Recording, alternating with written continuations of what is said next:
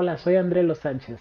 Vamos a comenzar con el primer episodio de una serie que voy a estar realizando acerca de audiovisuales principalmente hechos en torno a temas afrodescendientes de la diáspora o de personas negras o actuados por o dirigidos por o creados por, debido a que es interesante platicar acerca de estas narrativas, puede ser desde la ficción, puede ser desde el documental, puede ser desde el basados en, eh, y ir descubriendo, ¿no? Qué relaciones nos lleva, eh, qué reflexiones nos genera. Cualquier cosa retroalimentenme en los comentarios y estoy abierto a cualquier sugerencia para ir creciendo este canal, ¿no? Bueno, en el primer episodio de hoy vamos a hablar acerca de Harriet Tubman. ¿Quién fue ella? ¿Qué pasó con su película? ¿Cuál fue la controversia que desató la película que sacó? Eh, ¿Cómo le fue? Y al mismo tiempo, ¿por qué no está en los billetes de 20 dólares? Harriet versus Harriet. Comenzamos.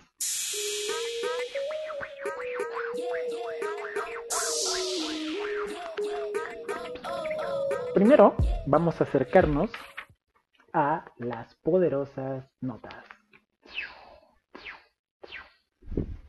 Nuestras notas nos acompañarán en cada episodio debido a que así podemos jugar bastante con ellas. Entonces, eh, vamos a ver qué nos dice este cuadernito maravilloso que hemos recopilado.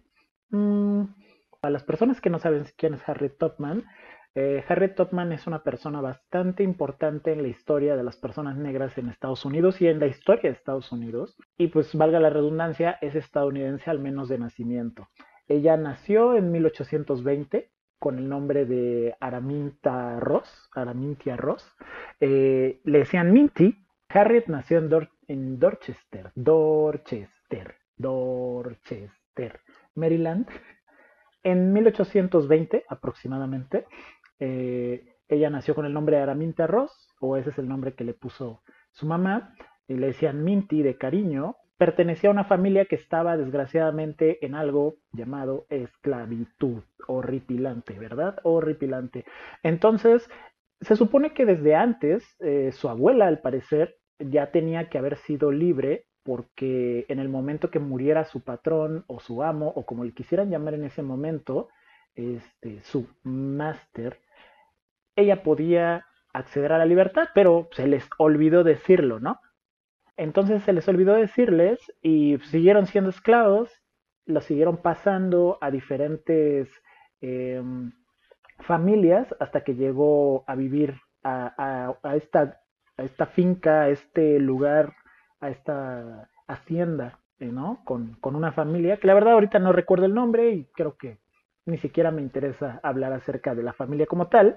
Eh, eran horripilantes porque lo que hicieron fue agarrar y pues muchas veces en este contexto de esclavitud pues no solo habían separado a las familias desde África, ¿no? sino que también a las familias esclavos lo que hacían era los separaban entre sí, ¿no? Decían, "Oye, pues no sé, este me gusta cómo trabaja este tipo o esta chica, eh, dámelo", ¿no? O estos niños servirían para jugar ahí en el patio o para recoger algodón o para lo que sea. Entonces la primera desgracia que le tocó a Minty fue que mandaron a sus hermanas, a dos de sus hermanas, las, las mandaron away, ¿no? O sea, las, las enviaron a otro lugar, las subrentaron, las vendieron, las traficaron eh, dentro de esta misma red de tráfico y pues nunca las volvió a ver, ¿no? Y entonces eso le, la dejó bastante marcada y, y, bastante dolida y era una de tantas historias que se daba en esas épocas, ¿no? Recordemos, estamos en los 1800, no tan lejos relativamente de estas épocas, este, en, Estados Unidos. A los cinco años, eh, lo que hicieron sus, eh, sus patrones o sus esclavistas, le llamaremos esclavistas, ¿no? Para que ya no ande yo jugando con las palabras. Sus esclavistas lo que hicieron fue, eh, la rentaran, la rentaban por el equivalente a 60 dólares del momento, que 60 dólares, si mal no recuerdo, al cambio actual serían como, como 500 dólares. No. 20, 40, 60. Serían como 1500 dólares. Como 1200, 1500 dólares. El dato no es que yo sea un genio matemático, sino que había googleado cuánto era el equivalente a 20 dólares. 20 dólares eran como 500 dólares. Entonces más o menos son como 500, 1500, 1200 dólares al año este, que, que le daban a, a, esta familia por la renta de Minty, ¿no? Y entonces a Minty se les hizo fácil decir, ¿sabes qué, niña de 5 años? ¿Qué te parece si te llevo a las zonas congeladas de los ríos cerca aquí de Maryland y pues te pones a, a liberar trampas y a talachar? Obviamente se enfermó, se súper enfermó la pobrecita por el frío extremo y las condiciones bajo cero que a veces habían, o al menos congelantes, y pues se molestaron los amos, ¿no? Así fue como de, ay, es que se enferma mucho Minty, no sé por qué se enfermará una niña de 5 años cuando la hago trabajar en el hielo. Entonces la regañaron, la castigaron y la mandaron a la casa, a la casa principal, ¿no? De estos esclavistas. ¿Y qué es lo que pasaba en estas casas? Eh, a ella le encargaban a que no llorara el niño, creo que al parecer era, eh, resulta de que si lloraba, azotaban a Minty, porque pues ¿para qué llora? ¿Para qué es bebé?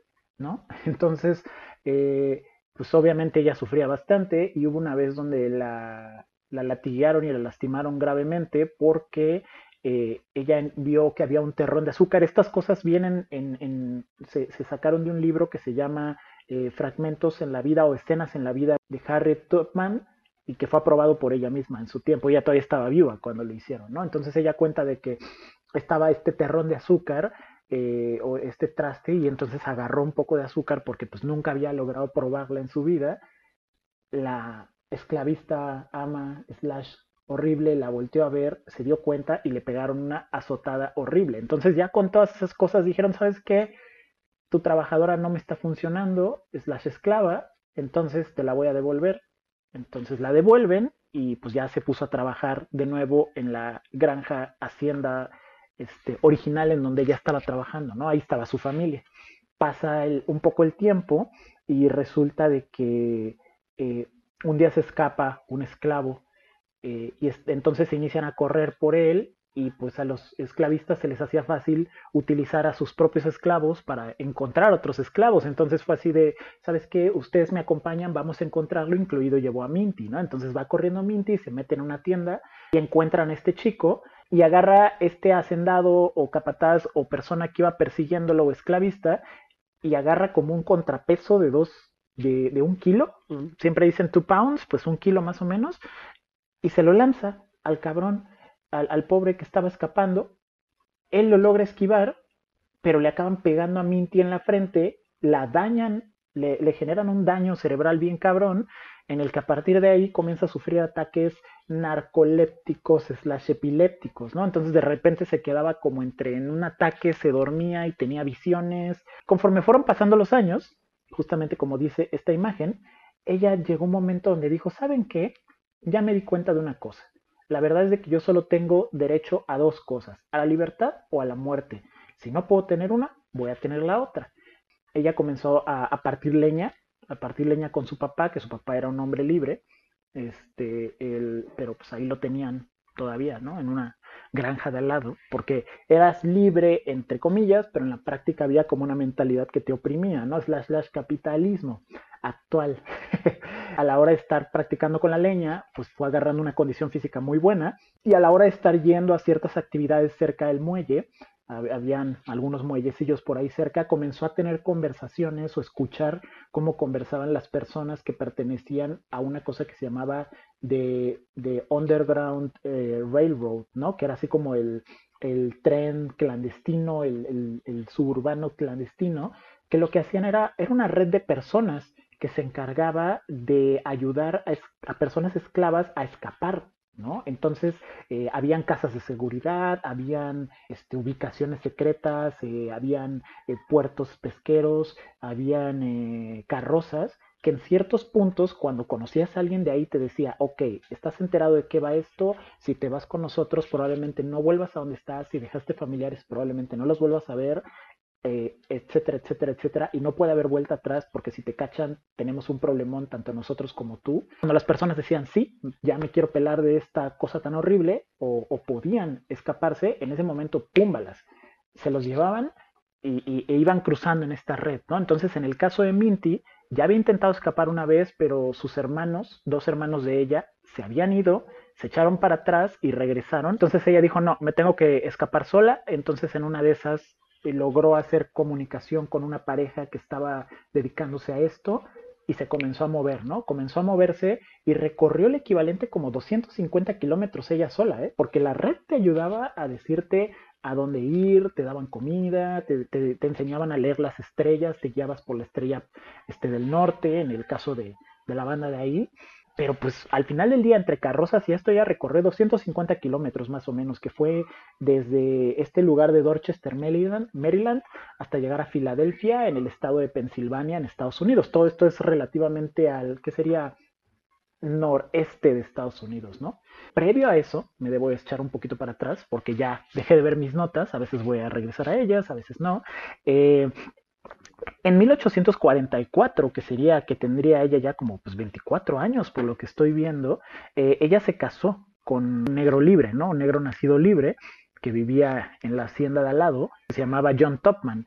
Ella dice, ¿saben qué? Pues voy a cambiarme el nombre, me voy a llamar Harriet como su mamá. Y bueno, ella se quería escapar desde antes. De hecho, estaba convenciendo a John, así de John, por favor, John Salchichón, vámonos ya, porque pues esto de la esclavitud está horrible y qué te pasa, ¿no? Pero pues había justamente, y por eso mencionaba esto de la mentalidad que atraviesa todos lados, eh, wing-wing capitalismo, este compa resulta que era libre de nacimiento o libre en el papel, pero no era libre a nivel psicológico, emocional, social, llamémosle, ¿no? Tenía una construcción en la que él prefería estar en, en el lugar donde estaba, no escapar, no arriesgar su supuesta libertad trabajando para hacendados que al final del día se seguían eh, aprovechando ¿no? de una u otra forma de su mano de obra.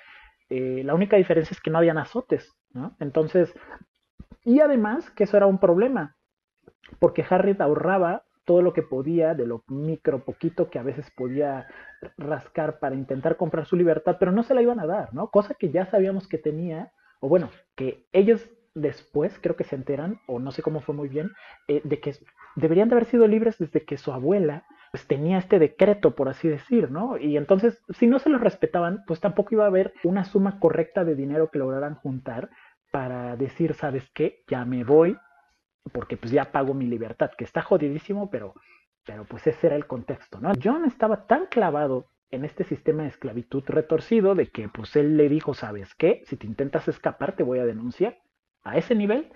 Entonces Harriet dijo, ¿sabes qué? Pues ya me voy, ¿no? Eh, la primera persona de la que tuvo que escapar, de hecho, fue John.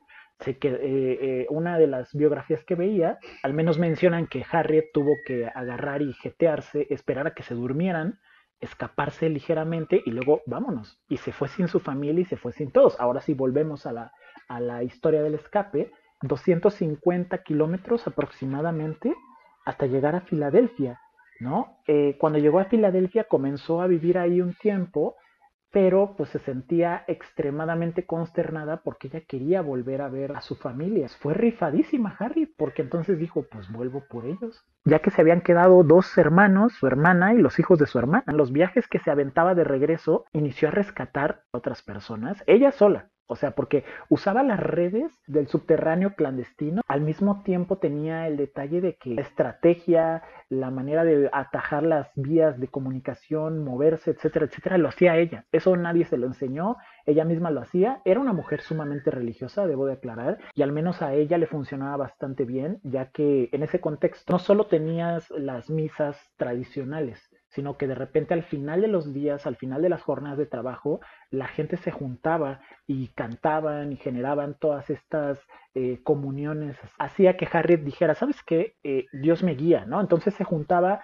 que cuando ella tenía sus ataques narcolépticos, epilépticos, de repente ella decía que tenía visiones o tenía presentimientos y que Dios la guiaba y que Dios le decía a dónde ir, ¿no? Y esto es, muy importante hablar de esto porque al menos para Harriet la religión era sumamente importante, para ella era lo que lo guiaba. Aparte del tema de la comunión familiar. Pero bueno, en el tercer viaje agarra a Harriet y dice, ¿sabes qué? Pues ahora voy a rescatar a John, a ver si John ahora sí se anima. Y resulta que llega, John, ¿qué onda? ya llegué, vámonos ya, soy libre. Y John le dice, híjole, ¿qué crees? Me volví a casar. ¿Cómo lo ves? Y Harry le dijo, güey, qué pedo. O sea, que te vaya bien, ¿no? Entonces se fue y comenzó a transformarse en esta superhéroe, super geniala, super rifadísima, que, que híjole, o sea, desarrolló caminos secretos para mover a las personas. En vida dijo, ¿no? De que ella nunca perdió algún pasajero a lo largo de su, de su trayecto, pero también porque le ayudaba una pistola, ¿no? Porque menciona, ella siempre llevaba una pistola en mano, al parecer nunca la tuvo que usar. Dice que una vez un tipo dijo, ¿sabes qué? Ya lo que le llaman cold feet se echó para atrás dijo, ¿sabes qué? Ya me voy, no me gusta esto, quiero volver a mi esclavitud porque pues el sistema me tiene así programado. Y ella dijo, no, ¿sabes qué? Tú no puedes volver porque te van a torturar, te van a azotar, te van a hacer mil barbaridades y nos van a descubrir y van a trabar a toda la banda que estoy ayudando, incluida a mí. Entonces le sacó la pistola y dijo, decide, ¿no? Es así como eh, fierro o te vas caminando con nosotros y llegas a Canadá porque eso me lleva a otro tema. Harriet comenzó a hacer estas, eh, este tipo de trabajos, lo hacía principalmente en los meses de invierno, porque eran donde las noches eran más largas. Casi siempre lo comenzaba a hacer los sábados y usaban un código utilizando las canciones gospel que, que crearon en ese tiempo, ¿no? Entonces, de repente habían canciones que cantaban así como de te voy a ver en la colina o algo así, y las personas que ya conocían esos códigos, porque había todo un código detrás de, las, de esas canciones, sabían que iba a haber una posibilidad de escape para las personas que se reunieran en la colina que solo ellos conocían y se escapaban. Y como los esclavistas eran unos estúpidos, agarraban y decían, jaja, están cantando sus cancioncitas, pero pues la verdad es que estaban cantando en voz alta el plan, ¿no? Eso es bastante interesante ese proceso. Y entonces se escapaban los sábados porque si se escapaban el sábado, a la hora que publicaban el periódico hasta el día lunes en la mañana, tenían al menos unos días de ventaja en los que ya se habían pelado. Ella comenzó a hacer eso, pero resulta que en 1850 promulgan una ley horripilante, que es la ley de, quiero decir la completa, la ley de esclavos fugitivos, en la cual si se te había escapado, porque en Pensilvania, por ejemplo, ya no, este, sí podías estar libre, ¿no? Porque era como los estados, llamémosle, del norte, que, que, tenían una legislación diferente. Entonces, una vez que cruzabas la frontera, ya nadie te podía tocar, te podías haber escapado. Pero pues, se, comenzaron a juntar todos los hacendados, esclavistas y horripilantes y todos los políticos que estaban apoyando esos movimientos y dijeron, oye, ¿sabes qué? Pues no me conviene que se estén escapando porque pues todo el mundo se está escapando y están viviendo libres y los puedo ver a través de la frontera. ¿Qué está pasando? Entonces, ¿qué sucede? Promulgan esta horripilante ley en la que la misma policía o los funcionarios incluso los, los propios hacendados esclavistas te pueden llegar a buscar y reclamarte, porque es así de tú eres de mi propiedad, tienes que cumplir con tu contrato y te vas para atrás. Entonces ahora ya no podían estar libres ahí, se tuvieron que escapar hasta Canadá. No solo era vámonos desde Maryland hasta hasta Filadelfia. Era vámonos desde Maryland hasta otro país, ¿no? Entonces cruzaban como el doble o triple de distancia y se estaba llevando hacia la gente. Comenzó a llevarse hacia las personas y se las, las comenzó a mover y la comenzaron a apodar de Black Moses, ¿no? La Moisés negra, porque pues guiaba a su pueblo, básicamente. Ella estuvo viviendo un tiempo cerca de la frontera, en San Catharines, Canadá. Entonces a partir de ahí era que ella usaba como ese punto para iniciar a mover a la gente, ¿no? Luego se eleva aún más Harriet, porque comienza la guerra civil de Estados Unidos. Fue la primera mujer negra, al menos al nivel histórico o a nivel público oficial que están mostrando en lo mainstream, en comandar un batallón de personas de diferentes lugares, principalmente negras, y generó una red de espías y comenzó a hacer unas maniobras maravillosas que fueron súper contundentes para la guerra civil, ¿no? O sea, reventó un puente, manejaba tropas, daba estrategias, curaba a las, eh, curaba a las tropas este, con sus conocimientos en herbolaria y botánica. Liberaron a 750 personas a raíz de esta, esta de, de, una de sus incursiones más fuertes, ¿no? Y todas eran esclavas las personas que estaban ahí.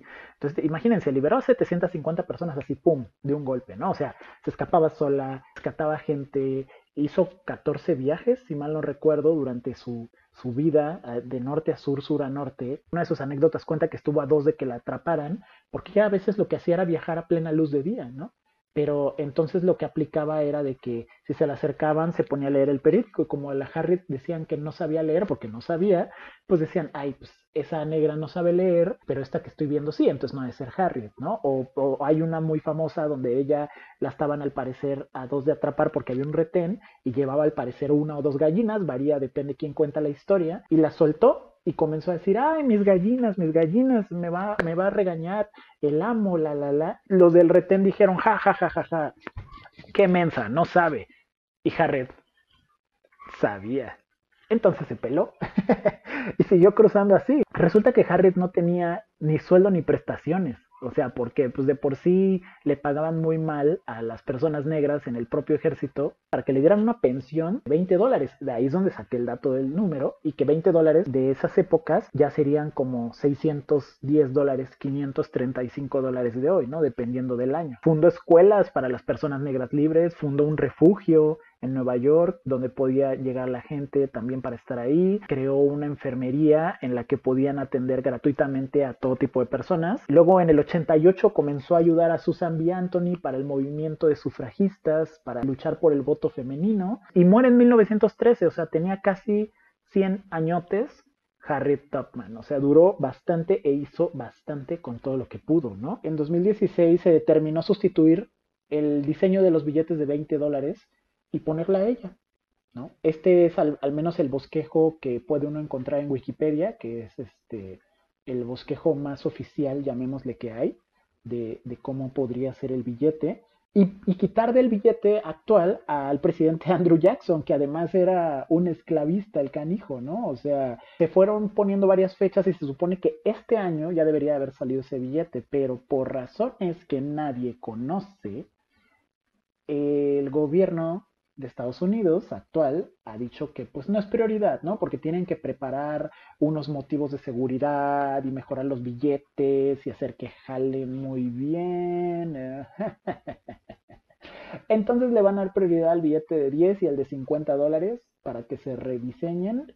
A, a Andrew Jackson al parecer lo van a mandar a la parte de atrás de otro billete, o sea, no va a desaparecer como tal la última fecha que dijeron, hace unos meses, pueden googlearlo por ahí, es de que, va a ser hasta 2028 más o menos que va a salir Harriet en los billetes, ¿no? O sea, tienes una mujer tan poderosa, tan interesante y que representa justamente uno de los pilares de la nación, eh, hasta en origen étnico, eh, fenotípico, etcétera, de, de un país, y pues no es importante por el momento porque no vaya a ser que nos falsifiquen los billetes. Ah, bueno, ¿Para qué les digo más, no?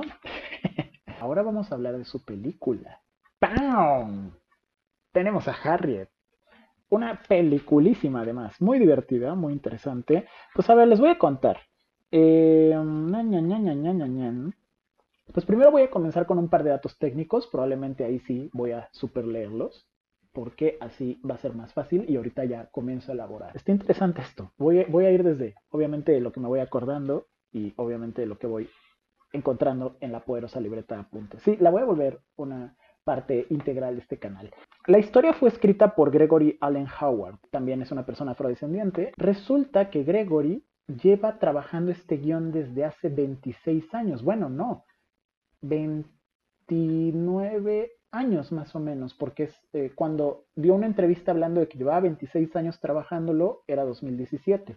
Entonces sí, serían 29 años, estuvo ese guion parado, o bueno, 26 años antes de comenzar el desarrollo final, y primero se lo pichó a Disney. Y está bastante curioso, slash. Hago muchos slashes porque todo tiene otro significado, obviamente, si no, no estaría haciendo este video. Dicen que alguien le dijo, ah, nunca, nunca quemó a quién, pero que en alguna de las tantas reuniones que tuvo ahí en Disney le dijeron, ¿qué te parece si para la adaptación cinematográfica que Harriet se ha protagonizado por Julia Roberts. ¿Cómo la ven? Y entonces eh, le dijeron así de, oye, pero ¿te das cuenta que no podría ser Julia Roberts? Dijeron, ha pasado mucho tiempo, la gente ni se va a enterar. Y así de grave estuvo que pues el guion estuvo rebote y rebote y rebote y como que no tenía tracción, no tenía tracción, no tenía tracción, porque pues nadie quiere, slash quería hacer películas donde aparezcan personas negras al parecer protagonizando o personas fuertes, empoderadas, etcétera, etcétera, hasta que, al menos en palabras de Gregory Allen Howard, lo que le abrió la puerta fue la película de 12 años de esclavitud y la de Black Panther, porque entonces fue que habló a su agente y le dijo, o sea, no me digas que este tipo de pelis no pueden hacer dinero. Fue que comenzó el desarrollo, para ese momento iban a haber otras personas involucradas, menciona que tal vez Viola Davis iba a ser Harriet y también iba a estar de productora, había otras personas que iban a dirigir, estuvo dando vueltas, vueltas, vueltas hasta que llegó a Casey Lemons. Fue una de las guionistas, también es afrodescendiente, es nacida en Missouri y es una actriz súper recia que ha actuado en películas de Spike Lee, estuvo en El silencio de los inocentes y para la gente que es fanática del terror, estuvo en Candyman, fue una de las coprotagonistas de en la Candyman original. Ha estado dirigiendo varias cosas, te ha ganado varios premios. No sé si es la showrunner,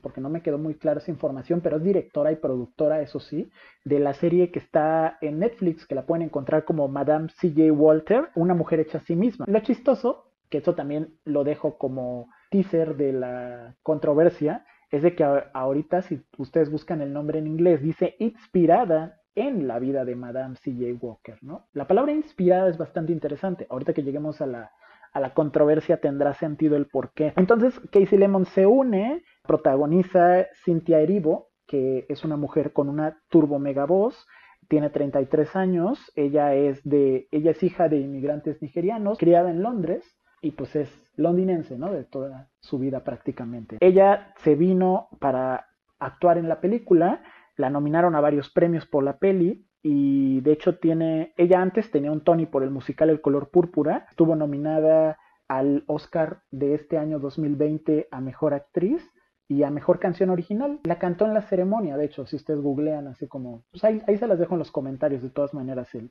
el link de la, de, su presentación, sí tiene material cinematográfico bastante bueno, ¿no? Eh, y estas escenas pues son de la película, no hay ningún spoiler. Le fue bien dentro de su rango, pues costó al parecer, según Google, 17 eh, millones de dólares y recaudó 43, ¿no? Que digo, es como pues, el doble, casi triple de dinero.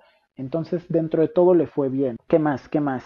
Digo, también les voy a dejar el trailer de la película. No lo pongo acá porque no quiero tener algún detalle con, strikes de copyright. Entonces les dejo el trailer en los comentarios. Ahora bien, ¿qué sucede eh, con, la película? Pues primero voy a hablar desde mi opinión. Creo que la película está bastante interesante, eh, está muy balanceada. Harriet es una personaje súper genial porque crees todo lo que está pasando, lo saben manejar, lo saben justificar hasta y, no es ningún tipo de spoiler, ¿no? Con las cosas históricas que ya les dije, tiene, eh, tiene struggles, tiene, tiene problemas, tiene cosas que tiene que superar y las va trabajando, ¿no? Como toda película tiene sus bemoles, pues creo que es un buen ejemplo. Además, pues es interesante ver este tipo de películas, además porque estás viendo a una mujer empoderada echando balazos, liberando a su propia gente y lo más fuerte que fue verdad. Es así como de, híjole, qué genial. Em, además porque lo más cercana referencia, hasta, hasta hablando del póster que tenemos, es Django, que digo, si bien es una super peliculona, pues Django es una obra de ficción enteramente, ¿no? Y si bien esta es una obra adaptada a, a un personaje que sí existió, pues también está bastante interesante, ¿no? Que, hayan llevado a eso. Como otro dato, que ya se me estaba escapando, la película también tuvo este, cabezas del crew, de, todo, el, staff afrodescendientes. De Deborah Martin Chase, es una productora muy prolífica y eso también fue productora de Los diarios de una princesa 1 y 2. Por si alguien ubica esas películas. El diseño de producción también afrodescendientes, composición de música también, directora pues Casey Lemons y cabello y maquillaje, bueno, maquillaje y vestuario, también fue así. ¿Qué sucede? Comenzaron a haber varias controversias en torno a, esta película. Eh, voy a ir aderezando una por una. Me voy a ir por la primera. Resulta de que hay gente que no quería a Cynthia Erivo para, para el papel de Harriet, porque está este debate que al parecer investigando yo no sabía que también existió cuando salió Get Out acerca de el por qué actores y actrices británicos se están viniendo a Estados Unidos a hacer obras de ficción eh, retratando a personajes eh, negros y negras de Estados Unidos. Que digo, es una jalada también, porque puedo entender un poco el argumento en el sentido de que hay personas que dicen, oye, hasta Samuel L. Jackson salió a decirlo, así como de, oye, si vas a retratar algo así, eh, no sé, si vas a retratar una situación de racismo o una situación en la que tiene que ver directamente con nuestra historia en Estados Unidos, debería haber una persona estadounidense para que te lo pueda mostrar mejor. Pero pues Cynthia salió a dar un argumento bastante interesante que fue, ok, pero entonces si comenzamos a partir desde ese supuesto, entonces ninguna persona de Estados Unidos debería de hacer este, papeles de personas de África, ¿no? O sea, entonces ahí comenzamos con este debate, ¿no? Porque, pues, por ejemplo, no tendríamos el último rey de Escocia, por ejemplo, ¿no? Porque, pues, Lawrence Whitaker no es de Uganda. Esa fue la punta del iceberg. Resulta que el primer tema que había era, ¿saben qué? Eh, no nos gusta que ella esté trabajando el papel porque eh, Harriet es nuestra ícono estadounidense, es intocable, es Harriet Topman y no puede ser que lo va a representar una chava que no es ni siquiera de este continente, ¿no? Eh, pero hasta ahí uno podría decir, bueno, el problema fue de que después se le iniciaron a aventar otras acusaciones. Eh, hay una, hubo una controversia por un comentario que ella hizo en Twitter en 2013 más o menos, en el cual hay personas que dicen que ella se burlaba del acento del gueto o del gueto slang, eh, de la forma de hablar de, ciertas zonas de allá. Ella en una entrevista salió a decir de que si sacas el tweet, el tweet que ella hizo de contexto sonaba así, eh, pero la realidad es de que ella estaba hablando de una canción que ella compuso cuando era adolescente y pues que no estaba buscando faltar el respeto. Creo que es un tema que se presta a debate y pues agradeceré en comentarios que me digan qué opinan al respecto a las personas que tal vez sepan más, más acerca de, de esa controversia, porque a mí no me tocó vivirla y no, no pertenezco a, esa cercanía cultural, ¿no? Entonces no, no tengo tal vez las facultades para poder opinar al respecto. Ahora bien, digamos que esas dos piedras ya estaban ahí pegando, la tercera que pegó es de que ella, pero ahí sí necesito mis notas, a representar este personaje emblemático de Estados Unidos o emblemático de la historia de las personas negras en Estados Unidos, siendo una persona de otro continente que además habla mal de nosotros pero te vienes a beneficiar de lo nuestro. Entonces ahí comenzó el debate. Cintia dijo, este papel era para mí, yo siempre lo quise hacer, le tengo mucho respeto, soy muy creyente, esto me está ayudando a nivel espiritual, físico, etcétera, etcétera. Y justamente pues tiene la voz, o sea, llamémosle los argumentos que daba la productora y, Casey era así de, mira, ella era perfecta porque tenía la voz, tiene la estatura, tiene la fuerza. En, en los making of dicen que ella es como un pequeño huracán porque tiene toda esta energía que podía representar bien a Harriet. Y como película, la verdad es de que pues, ella rifa muy bien, o sea, la ves y dices, oye, pues, funciona muy bien. Ahora bien, a nivel temático externo, eso es lo que pasó, ¿no? En el tema de, en el tema de Cynthia, pero no fue la única controversia, que es lo más fuerte. Inició a treparse aún más, porque resulta de que hay un personaje que se llama Biggerlong. Si no quieren spoilers, eh, les voy a poner hasta qué minuto saltarse y si quieren saber de qué va, pues quédense. ¿Listos? Ok, yo voy a hablar de Biggerlong. Es un personaje que sale en la película que es este tipo negro, eh, rudo, eh, con machón, este, uga uga, monosilábico relativamente, que es un cazador de esclavos y que es extremadamente agresivo y peligroso. Y lo fuerte es que en la película muestran que Biggerlong es el único que hace acciones atroces directas de ataque contra las personas negras. Hay una, hay una actriz, este, Janelle Monae, que es una cantante también eh, muy famosa. Muestran cómo la mata, ¿no? De un zapatazo o de una patada en la cabeza, cómo la mata, ¿no? Y cómo, cómo intenta atrapar a Harriet y cómo es este hombre agresivo y peligroso, mientras que al hacendado esclavista no lo muestran hacer nada, llamémosle explícitamente peligroso o malo. Eh, muestran de que él todo el tiempo lo que quiere es que vuelva Minty a su granja y que, sean, y que sea de nuevo su esclava porque eres mi favorita. El argumento de Casey Lemons era, pues es que él nunca va a ser bueno, o sea, él es esclavista. Y lo que decía ella era, pues es que lo que quiero mostrar es qué tan retorcido está el sistema de que había negros o negras que ayudaban a mantener este sistema también, con tal de tener ciertas ventajas, ya sea que les dieran una lana o que no les azotaran o que tuvieran poderes de posiciones de poder más fuertes en las haciendas.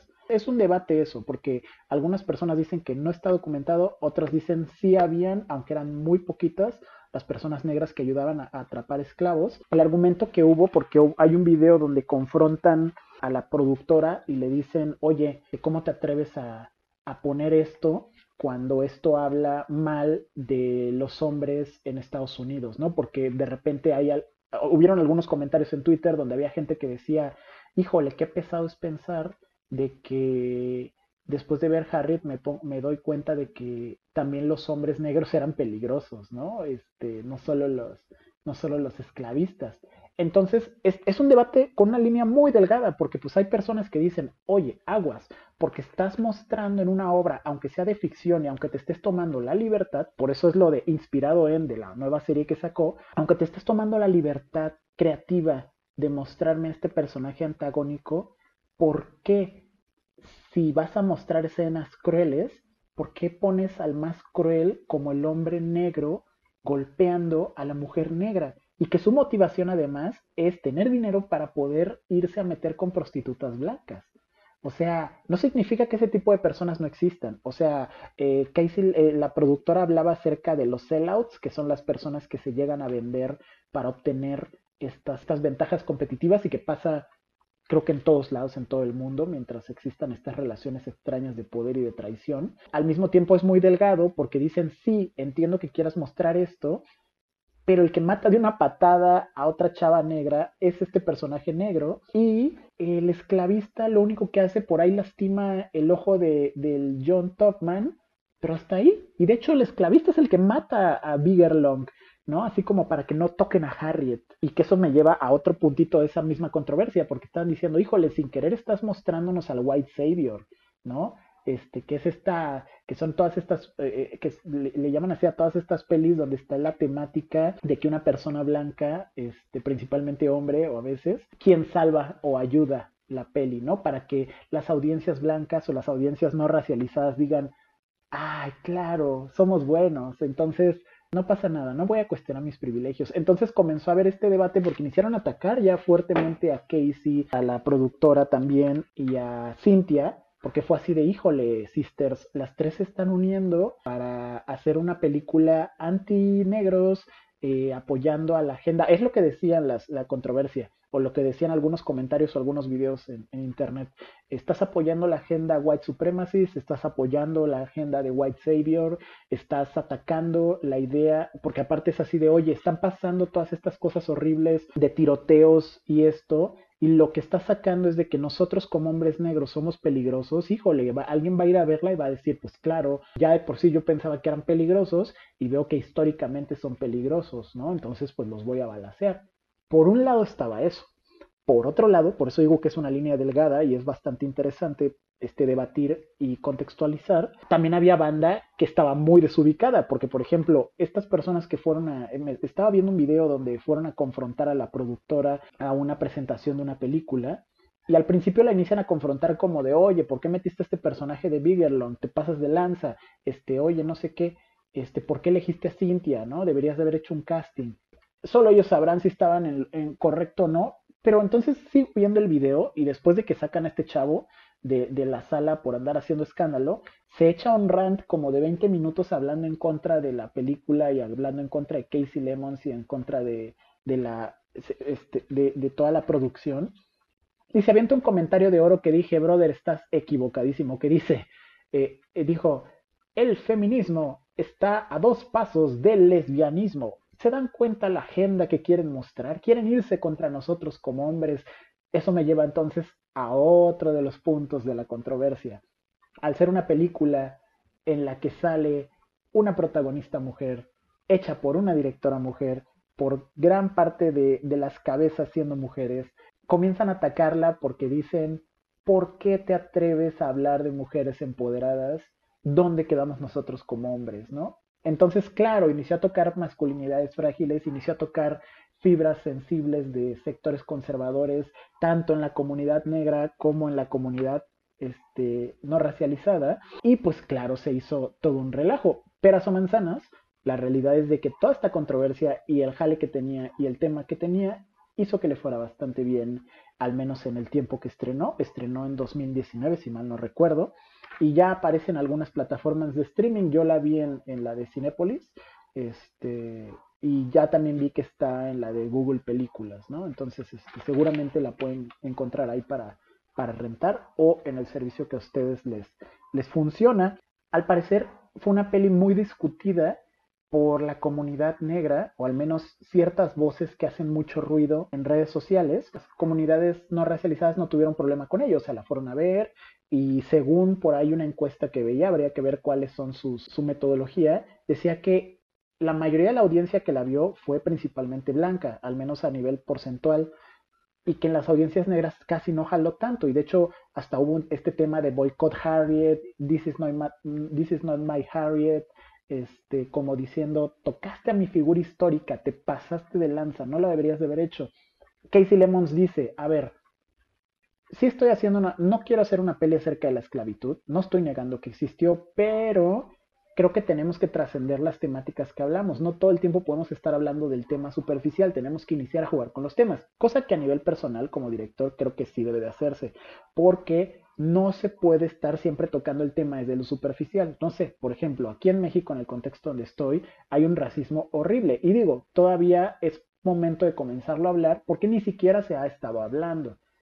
Pero si pasan 10, 20 años, tal vez sería interesante ver audiovisuales que no solo hablen de eso, sino que hablen de otras dimensiones, porque si no, también uno se queda estancado, ya no puedes proponer, ya no puedes hacer, y eso me lleva a otra cosa, el tema de pensar en las libertades creativas que se puede uno tomar con este tipo de personajes históricos, ¿no? O sea, eh, lo que decían por ahí bastante era por qué cada vez que sale una peli diciendo barbaridades acerca de las poblaciones negras, dirigida por blancos o, trabajada por público no racializado, ¿por qué no llegan y critican de esa forma? ¿Por qué no la boicotean? ¿Por qué no se reúnen ustedes, poblaciones negras, y dicen, ¿sabes qué?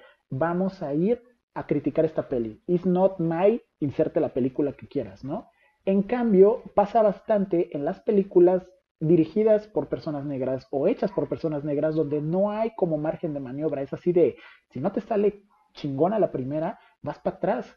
Entonces aquí también entra un debate en el sentido de lo comercial, lo representativo, lo artístico, las libertades que te puedes tomar cuando haces adaptaciones, este, para bien o para mal, porque películas blockbuster tipo Black Panther o películas que tengan una onda más, eh, le voy a llamar heroica como Harriet, pues al final del día, si les inicia a ir bien, pueden iniciar a abrir puertas para otras pelis más, llamémosle concienzudas. Ejemplo como Queen and Slim, que es una peliculísima que más adelante espero poder este, abordarla en este canal, eh, entonces, creo que es cuestión de ir abriendo, ir abriendo puertas. Y lo que es una realidad es de que personas como yo, por ejemplo, gracias a este, a, ver esa película, me acabé enterando de todo esto y yo ni siquiera sabía de que Harry debería estar en el billete de 20 dólares, pues me dice mucho, ¿no? También dice mucho de la población que está ya en ciertos círculos de poder y las decisiones que se están tomando en torno a ello. Lo que sí es una realidad, y hasta hablo en el contexto de México, no sé cómo sea en general en Latinoamérica, eh, es, pues tenemos que apoyar las producciones locales, podemos ser críticos de ellas, claro que sí, y pues ideal sería ser también propositivas, personas propositivas que digan, ok, esto está así, ¿saben qué? Vamos a armar algo que genere lo que sigue, ¿no? Así como estuvo esta campaña de vamos a a rehacer la última temporada de Juego de Tronos, infame por cierto, pues ¿por qué no hacen una campaña de, bueno, si quieren voy a hacer una versión de Harriet o si quieren voy a hacer una versión de lo que se te ocurra, este, tocando tales aspectos que, que me den me den cabida, ¿no? O sea, no sé, así como hay N número de películas acerca de Jesus, creo que podrían haber N número de películas acerca de Harriet y no estaría mal. Pero bueno, por el momento terminamos por hoy. Gracias por estar hasta este momento. Si les gustó, suscríbanse, eh, denle like, compártanlo, pónganle a la campanita para que les avise cuando saque más videos. Eh, coméntenme qué opinan, si hay algún dato que haya dicho equivocado, si hay algún dato interesante que quieran decirme, si hay alguna película o audiovisual que crean que vale la pena ver, no solo de Estados Unidos, ¿no? También quisiera ver de otros lugares, este, también tenemos pues de Latinoamérica, obviamente, y de la diáspora, eh, y pues poco a poco iremos mejorando, ¿no? Y poco a poco iremos aprendiendo. Soy André Los Sánchez, cuídense mucho, bye.